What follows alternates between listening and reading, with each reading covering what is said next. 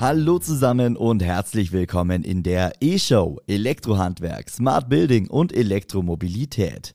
Ich bin Max Hermannsdörfer, Moderator der E-Show im Handwerkerradio.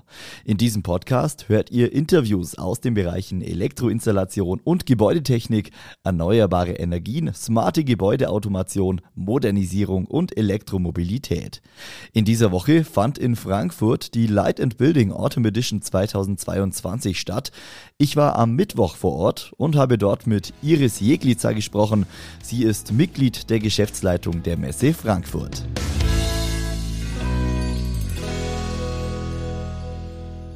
Frau Jeglitzer, wir sind noch mittendrin in der Messe Frankfurt bei der Light and Building.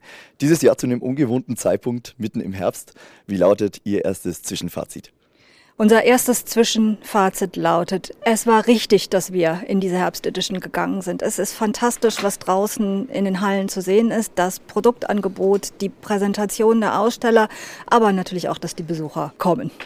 Die letzte Light and Building liegt ja schon einige Zeit zurück. Es sind mehr als vier Jahre durch die Corona-Pandemie, durch den Ausfall, dann durch die Verschiebung jetzt in den Herbst. Wie groß war da die Vorfreude bei Ihnen persönlich, aber auch bei den Teilnehmern der Messe, bei den Besuchern und bei den Ausstellern? Bei uns natürlich riesig. Wir sind ja dafür da, Messen zu machen, nicht dafür da, sie nicht zu machen. Das ist schon mal klar. Nein, wir haben immer sehr, sehr eng mit unseren Partnern alles ähm, abgestimmt, mit unseren Partnern aus der Industrie, aber auch mit dem ZVEH, unserem Partner für das Handwerk. Und es war ja, Ende des letzten Jahres, da glaubten wir ja noch, wir können im März laufen. Ähm, und als wir dann noch mal ein bisschen verschieben mussten, hat gerade das Handwerk gesagt, wir brauchen die Messe, lasst sie uns machen und ist ganz, ganz eng auch äh, zusammen mit der Industrie, vor allem der Elektroindustrie, angetreten und hat gesagt, wir, wir brauchen sie. Denn äh, das Handwerk hat ja während der Pandemie äh, die ganze Zeit auch vor Ort bei den Kunden gearbeitet und äh, will jetzt auch neue Produkte sehen. Und dass wir natürlich im Moment thematisch einen, einen richtigen Zeitpunkt erwischt haben, konnten wir zu dem Zeitpunkt ja noch gar nicht ahnen. Sie sprechen den richtigen Zeitpunkt an. Es sind große Herausforderungen für das gesamte Handwerk, natürlich auch für die Elektrobranche. Wenn wir über Energie sprechen, Energie ein Riesenthema, auch bei der Light and Building. Fassen Sie es doch gerne mal kurz zusammen. Welche Kernschwerpunkte hat diese Light and Building in diesem Jahr gesetzt? Worauf haben Sie besonderen Wert gelegt? Also Digitalisierung natürlich, das sieht man allenthalben, Vernetzung, Systemintegration und Energieeffizienz. Die beste und wertvollste und billigste Energie ist ja immer noch die, die wir gar nicht brauchen. Und da, glaube ich, kann die Light and Building wirklich viel bieten. Sie sprechen das Handwerk an mit dieser Messe. Das Handwerk äh, ist vor Ort im Austausch mit den Herstellern. Ähm, das Handwerk hat die Auftragsbücher voll. Ich kann mir vorstellen, dieser Termin mitten im Oktober äh, ist nicht für alle ganz einfach zu realisieren. Was haben Sie da für Rückmeldungen aus dem Handwerk bekommen? Eigentlich nur positive. Viele haben gesagt, na ja, also Feiertag, klar, ist jetzt auch nicht so schön, es ist aber nur einmal und einmal kriegen wir das hin. Auf der anderen Seite, weil die Auftragsbücher so voll sind, äh, weil es so gut läuft, waren viele da, die gesagt haben, das passt ja doch eigentlich ganz gut. Dann haben wir Sonntag, Montag kein, kein Business, dann kann ich mit der Familie kommen. Und ehrlich gesagt, die Kinderwagendichte am Sonntag, Montag war ziemlich hoch. Höher als üblicherweise? Höher als üblicherweise. Da war viel Nachwuchs dabei.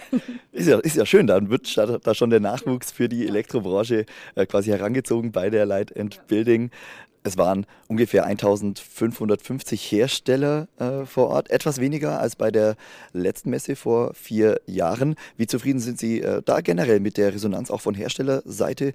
Auch wenn man das immer noch im Zusammenhang mit Corona sieht, es ist ja eine internationale Messe. Ja, wir sind schon im Großen und Ganzen zufrieden. Wir haben natürlich, wir haben 1000 Aussteller weniger als, als vorher, aber 500 bis 600 sind ähm, chinesische Hersteller, die gar nicht kommen können.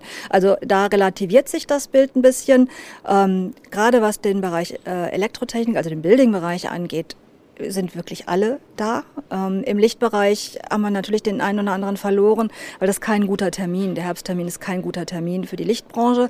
Aber die sind sehr solidarisch gewesen und haben gesagt, doch, wir gehen dann schon auch mit, auch wenn es nicht der beste Termin für uns ist. Aber wir gehen ja 2024 wieder in den üblichen Rhythmus.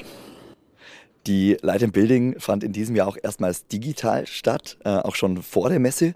Haben Sie da schon erste Rückmeldungen? Wie war die Reaktion? Wurde es angenommen von den Besuchern, die vielleicht jetzt nicht live dabei sein konnten? Ja, äh, wobei wir uns ähm, noch ein bisschen scheuen, das einzuordnen. Genau genommen können wir es noch gar nicht einordnen. Wir experimentieren. Wir, wir bieten an und gucken, wie es angenommen wird. Was ich Stand gestern gesehen habe, waren mehr als 3000 Leads schon ähm, auf, der, auf der digitalen Plattform. Wir probieren es aus. Äh, wir werden hinterher ein Resümee ziehen, auch mit den Ausstellern sicherlich ähm, weiter das Thema entwickeln. Man muss aber ganz klar sagen, seitdem klar war, dass wir physisch stattfinden können, ist natürlich eine digitale Ergänzung doch eher in den Hintergrund gerückt.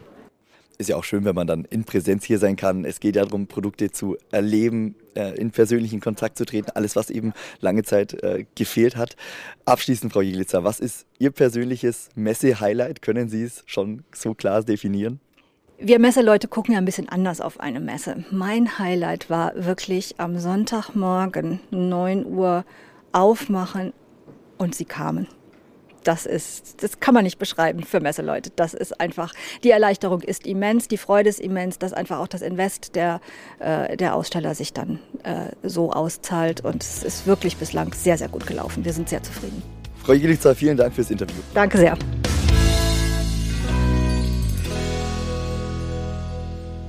Und damit sind wir am Ende dieser Podcast-Folge. Ich bedanke mich ganz recht herzlich bei euch fürs Einschalten. Freue mich über ein Abo oder eine Bewertung oder einfach auch eine Weiterempfehlung. Wünsche euch jetzt noch einen schönen Tag und wir hören uns nächste Woche wieder. Bis bald.